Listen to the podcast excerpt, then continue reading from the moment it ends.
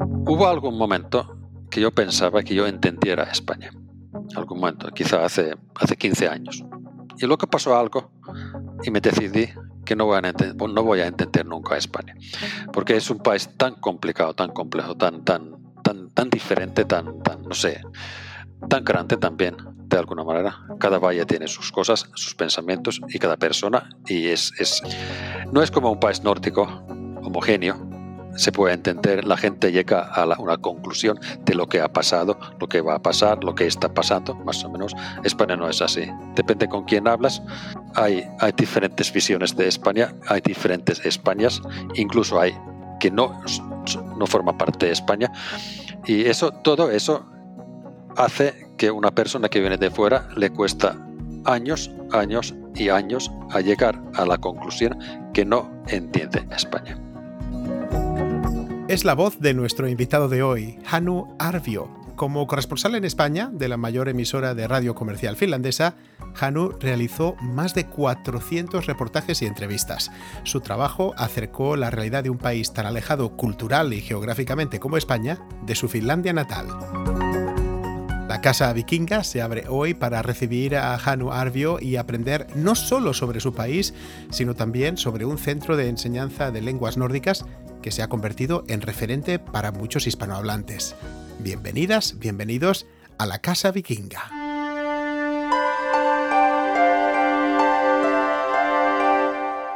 Hanu Arvio, hoy tú estás al frente del Instituto Nordic, Instituto Nórdico de Barcelona, que es el nuevo nombre del histórico club escandinavo. De hecho, la historia es, es, es larga. Es, el eh, club escandinavo, se dice, no estoy seguro si esta, esta, esta información es verdad, pero creo que sí. Eh, ha sido la primer, primera asociación de extranjeros en Barcelona y se fundó en 1927 para ser un, club eh, de, de, de, los escandinavos aquí. Y funcionaba así hasta los principios de los 80, cuando se empezaba a dar clases de sueco. Y poco a poco después clases de danés, clases de finés, clases de noruego y además islandés en algún momento hace 8 o 9 años. Y algún momento hace 10 años los, los, profesores de idioma que trabajaban en aquel, eh, de aquel entonces club escandinavo decidieron uh, constituir una empresa únicamente para idiomas y esa empresa se llama Institut Nórdica. Ahora tenemos una, una, historia de unos nueve años funcionando como empresa que se dedica en enseñanza de idiomas nórdicos. Y eso es nuestro, nuestro enfoque. Eh, ahora muchas cosas han cambiado mucho, pero nuestro enfoque sigue siendo lo mismo, filosofía es lo mismo, son grupos pequeños, nuestros alumnos uh, vienen porque quieren, están motivados, nosotros siempre tenemos profesores nativos uh, y luego nuestro principal, lo que sabemos hacer es dar clases de idiomas nórdicos para hispanoparlantes y en eso creo que somos bastante no, puedo decir buenos, pero pues suena un poco mal, pero tenemos mucha, experiencia en ese campo y mucha eficacia para cuando una persona viene, entonces rápidamente lo ubicamos dentro del idioma y, hacemos que camine o avanza, avanza con cierta rapidez para ser un comunicador independiente de, de ese idioma. Y eso luego funcionamos casi prácticamente en cursos presenciales hasta la pandemia. Luego, cuando vino la pandemia, lo que hicimos en una hora teníamos todo online, continuamos online y ahí nos quedamos, porque resulta que ahora em, empezamos los cursos anuales en octubre, tenemos una subida de 48% en nuestros alumnos y eso hace que hemos probado que nuestro servicio era y es y va a ser muy necesario en toda España y también en los países latinoamericanos. Ahora mismo, ayer acabo de apuntarse una persona desde Lima para curso de noruego que empezamos en enero. ¿Os habéis visto obligados a cambiar profundamente cómo dais las clases en el Instituto Nordic? Creo que tú eres bastante favorable a las clases a distancia con, con videoconferencia. Eh, cuéntanos por qué. Se involucran más. ¿Por qué? Eh, imagínate si, si hace mal tiempo, llueve, lo que sea, y, no te apetece ir a la clase, entonces no vas. Entonces con, con, con, clases online no. Por ejemplo, el grado de gente que asiste a las clases es mucho mayor que cuando hacíamos presenciales. De, esa manera avanzas más rápido en la clase. Porque este tipo de, eh, lo que molesta externamente el funcionamiento de clase, vas a buscar fotocopias, no sé qué, a ver, este link funciona, este tipo de cosas, eso se ha eliminado. Entonces, en la clase, en la pantalla, todo está muy recogido allí y, la clase, de alguna manera, desde cuando empieza, cuando se acaba, se hace sin interrupciones. Hanu, después de trabajar de corresponsal, de traductor, de guía turístico, te centraste en enseñar tu lengua materna, el finés. ¿Podemos ponernos de acuerdo en que el finés es muy complicado? Bueno, yo suelo decir que finés no es difícil, únicamente es diferente. Porque a quien es difícil es los que hablan idiomas que son lejanos de, lejanos de finés, pero para un estonio, para un húngaro, el finés no es complicado. Pero, claro, para un hispanoparlante sí, sí que tiene su, tiene su dificultad. Y claro, desde principio depende mucho de, la metodología. Se puede entender muy bien cómo funciona el finés. La gramática es comprensible totalmente. Eso sí, yo diría que el finés, para aprender el finés se requiere más, más empeño quizás que en otros idiomas. Las cosas no vienen gratis, intuyendo, no hay ningún apoyo en, vocabulario ni en la gramática porque el finés funciona al revés, pero está, está sin, duda está dentro de las posibilidades que uno por aprender. A lo largo de estos años que llevas enseñando el finés, ¿ha cambiado la motivación o el aliciente de los hispanohablantes para aprender el idioma? Cuando yo empecé hace, con clases de finés hace 15 años, eh, era casi únicamente familiar había novios o novias que querían estudiar finés porque su, habían conocido algo en finlandés. Pero eso ha ido cambiando. Ahora hay mucha más gente que se ha ido a Finlandia por Erasmus, por ejemplo, luego vuelven y quieren continuar, quieren mantener un vínculo con el país. También lo que has dicho tú muy bien, eh, curiosidad intelectual, el finés como idioma diferente también atrae, atrae personas que quieren ver a ver qué tal, cómo es, cómo es el idioma. También como hay más vínculos como empresariales, la gente de alguna manera está empezando a abrirse camino hacia el norte a ver qué tal hay por allí y eso lo hace a través de idioma. En ese grupo hay muchos eh, informáticos y sobre todo sanitarios. Y dime, quienes se atreven con el finés por curiosidad intelectual, eh, ¿ya tienen experiencia con el idioma o se lanzan a un, a un reto inesperado? Eh, yo llevo ahora en España 25 años y cuando yo llegué aquí, yo vivo en Barcelona. Por ejemplo, en aquella, esa época hubo un vuelo entre Finlandia y Barcelona con escala. Ahora, antes de pandemia, ya hubo cuatro o cinco vuelos directos al día. Y eso es más o menos lo que ha ocurrido en, nivel empresarial, nivel cultural, nivel interés, nivel los estudios. Ah, los universitarios, entonces hay mucha gente que ahora se mueve por allá por aquí. La gente va y viene, se relacionan y cada vez más hay, relaciones laborales, laborales, eh, eh, amistades, etcétera. Se ha crecido esto y yo creo que tiene más que nada que ver con la integración europea. Somos todos más europeas. Antes Finlandia y España eran, eran diferentes países. Ahora ya forman parte de una más comunidad que es Europa. Y eso hace que interés al finés, también como idioma y como cultura finlandesa, también ha crecido mucho en España. Y al revés, también en Finlandia interés a, español, a, cultura española ha crecido en Finlandia. Alrededor de un 5% de los habitantes de Finlandia tiene el sueco como lengua materna. ¿Cuál es la relación y el contacto entre ambas lenguas hoy día? Eso depende mucho en, qué parte de Finlandia vives. Si vives ya en, Finlandia bilingüe, que es por la capital Helsinki, y luego hay la costa, que está, digamos, costa, costa oeste, ya tu relación con sueco es, bastante natural.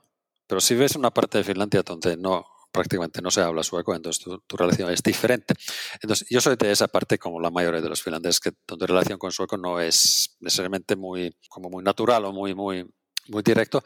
Entonces, para nosotros, los que únicamente hablan finés como idioma materno, nosotros estudiamos sueco en el colegio a partir de unos 12 años, hacemos 4 o 5 años de sueco, y si quieres trabajar, por ejemplo, en funcionario, tienes que hacer un curso, un examen oficial de sueco. Eso es lo que se le requiere. Pero muchos, muchos finlandeses también saben, yo diría que la gran mayoría, que aprender sueco te abre mucho unas posibilidades al mercado laboral más mejor del mundo, que es los países donde se habla sueco, noruego, danés, eh, incluso islandés y Finlandia. Y eso eh, cada vez se nota más la importancia que sueco es un idioma importante. Eso va a ser eh, el futuro en, el sueco en Finlandia. hay quizá algunos que no lo van a aprender, pero luego una parte de la, de la sociedad lo ve como una vía de ubicarse mejor en el mercado laboral nórdico. Hanu, como antiguo corresponsal, creo que tienes muy claro cuáles eran los temas que capturaban el interés de tu audiencia en Finlandia, ¿no es así? Bueno, quizá hay dos, dos, dos, dos bloques grandes. Uno es política, que España es, es, es, una, es una política española, es una máquina de generar historias y, todo tipo de, de, artículos. Ahí puedes sacar, cualquier momento puedes sacar un artículo. Y otra cosa es la utilidad para los finlandeses. Como la mitad de los finlandeses han estado en España, de alguna manera España se ha convertido como sur de Finlandia, de alguna manera. Entonces eso hace que la gente necesita uh, una, una información útil qué hacer en qué sitio, eh, qué hay para ver en, Madrid, qué, por qué ir a, Bilbao y, qué tiempo hace en Costa del Sol, en qué época mejor no ir a Sevilla porque hace tanto calor, este tipo de y qué comer y cómo se define un buen restaurante en España. Cómo si por ejemplo caminas en la calle, un finlandés tiene esa duda dónde ir a comer y entonces cómo decidirlo en ese momento. Este tipo de información es, muy importante también para los finlandeses. Nos decías al principio que España te parecía compleja, muy diversa, comparada con los países nórdicos más homogéneos. Dentro de tu país, ¿cuáles son las principales diferencias regionales? Cuando, España va a Finlandia, entonces más o menos ve lo mismo. Cada pueblo es igual, mm, hay, hay, más lagos o hay menos lagos o hay más bosque, hay menos bosque. Es, es más, cuanto más al norte, más, más nieva y más, más frío hace. Entonces, eso es, pero es generalmente los finlandeses los ve bastante igual. Pero no es así. Es, eh, Finlandia es un país eh, donde también hay diferencias, por ejemplo, entre este, que está tocando, tocando a Rusia, tiene influencia desde allí y la otra parte tiene, eh, por, otro lado, el oeste tiene más influencia sueca. Y eso hace que somos un poco diferentes. Por ejemplo, en, en, parte este, si tocando la Rusia, incluso si coges el tren desde, desde Imatra, que es un pueblo allí, vas mirando a las casas al lado del, tren, son, no, son, no están tan cuidados que, por ejemplo, en Turku, que es la ciudad que queda más, al, al, más, más cerca a Suecia. Este, a la Rusia, por ejemplo, eh, allí la gente es más hablador, hablan más. Cuando en otro lado la gente es más callada, más, más como seria de alguna manera. Eso hace, por ejemplo, que los políticos finlandeses más importantes generalmente vienen de parte del este y los empresarios vienen parte del oeste. si hay algo que acerca de Finlandia que políticos y actores sociales en España mencionan cada año es vuestro sistema educativo. Tu país suele despuntar en las pruebas de rendimiento de PISA, que mide la OCDE, y por eso te pregunto, ¿cuál es vuestra fórmula de éxito? Es, un tema muy complejo en la educación porque refleja mucho cómo es la sociedad. Por ejemplo, ahora en España se, habla mucho de, si, la, la, escuela concertada, la escuela privada, la reforma educativa, si, si, si, el público. Entonces, en Finlandia, por ejemplo, este tipo de cosas no, ni siquiera se habla porque todo es público. Quizá aquí podríamos referir a la, Constitución de Finlandia. A la Constitución de Finlandia, a la Constitución de España, que son, eso, de ahí, digamos, eso, eso dice mucho de, de, política educativa del país. Bueno, empezamos de España. En España, la Constitución dice que la familia tiene derecho a escoger la escuela de sus hijos. Entonces, es un derecho familiar de alguna manera. En su familia tiene poder a sus hijos para, para, para poder escoger la escuela. Pero en Finlandia la constitución es diferente. Dice que la, el, todos los niños tienen derecho a la misma educación, que sea igual de buena. Con lo cual, es, eh, constitución finlandesa apoya muy claramente eh, escuela, escuela pública y la constitución española muy claramente escuela concertada. Y ahí creo que empiezan muchas cosas que a la larga luego derivan en diferentes sistemas de, educativos. Por ejemplo, en Finlandia el centro es el niño, como cómo son sus estudios y se educa a los niños para ser formar parte del mundo global que forma parte de Finlandia. Entonces, en España es, diferente. Entonces, la familia pone un niño a una escuela donde eh, las, los valores familiares van a tener una continuación. Y ahora que te refieres al debate en España sobre la educación concertada, entiendo que en Finlandia el modelo es solo escuela pública.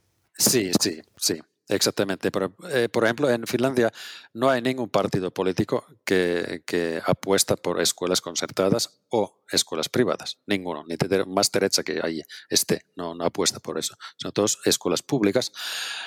Pero dentro de lo que es escuela pública, por ejemplo, hay escuelas eh, concertadas, hay una escuela que funciona en, en es en castellano, eh, escuelas internacionales, la oferta de escuela pública es muy, muy amplio, y como tiene la escuela privada, por ejemplo, en España. Entonces, claro, están, incluso hay escuelas que tienen tendencia religiosa, pero siguen siendo escuelas gratis y públicas.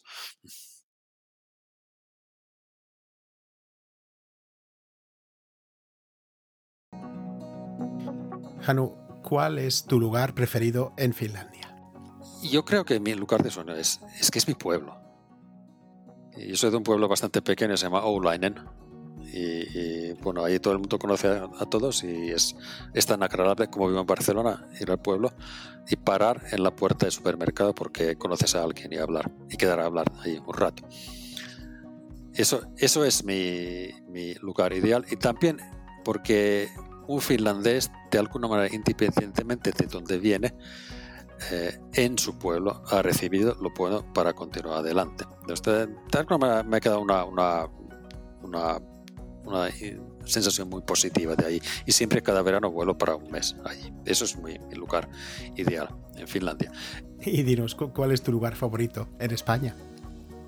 Uh, no sé si es el lugar, pero a mí lo que me gusta en España es, es, es, es, la sensación de estar en una buena sobremesa que es larga y que continúa. Y eso es, eso es lo bueno en España, esas conversaciones eternas que aquí en España la gente es, es capaz capaz de hacer, que en Finlandia quizá no es tan fácil porque somos un poco diferentes, pero en España eso, eso es el lugar ideal, ese supremasa puede estar en cualquier parte de España, eso es la, mi, mi lugar favorito en, en este país. Hannu Arvio, ex corresponsal de la radio finlandesa en España, al frente hoy del Instituto Nordic de Barcelona. Muchas gracias por compartir tu tiempo con nosotros en la Casa Vikinga. Eh, gracias, Oscar. En cualquier momento, eh, yo encantado. Hannu volverá con nosotros para hablar de música y Navidad en futuras entregas. Mientras tanto, en nuestra web y en redes sociales tenéis los enlaces al Institut Nordic, donde podéis aprender alguna de las lenguas nórdicas con profesores nativos y cursos a distancia en aula digital. El Institut Nordic también es un centro oficial para exámenes de sueco en el extranjero. Y en cuanto a nosotros, ya podéis suscribiros en Spotify, Apple Podcasts o Google Podcasts. Nuestra web es lacasavikinga.com. Con un saludo de Oscar Romero que os espera en el próximo episodio. Hasta pronto.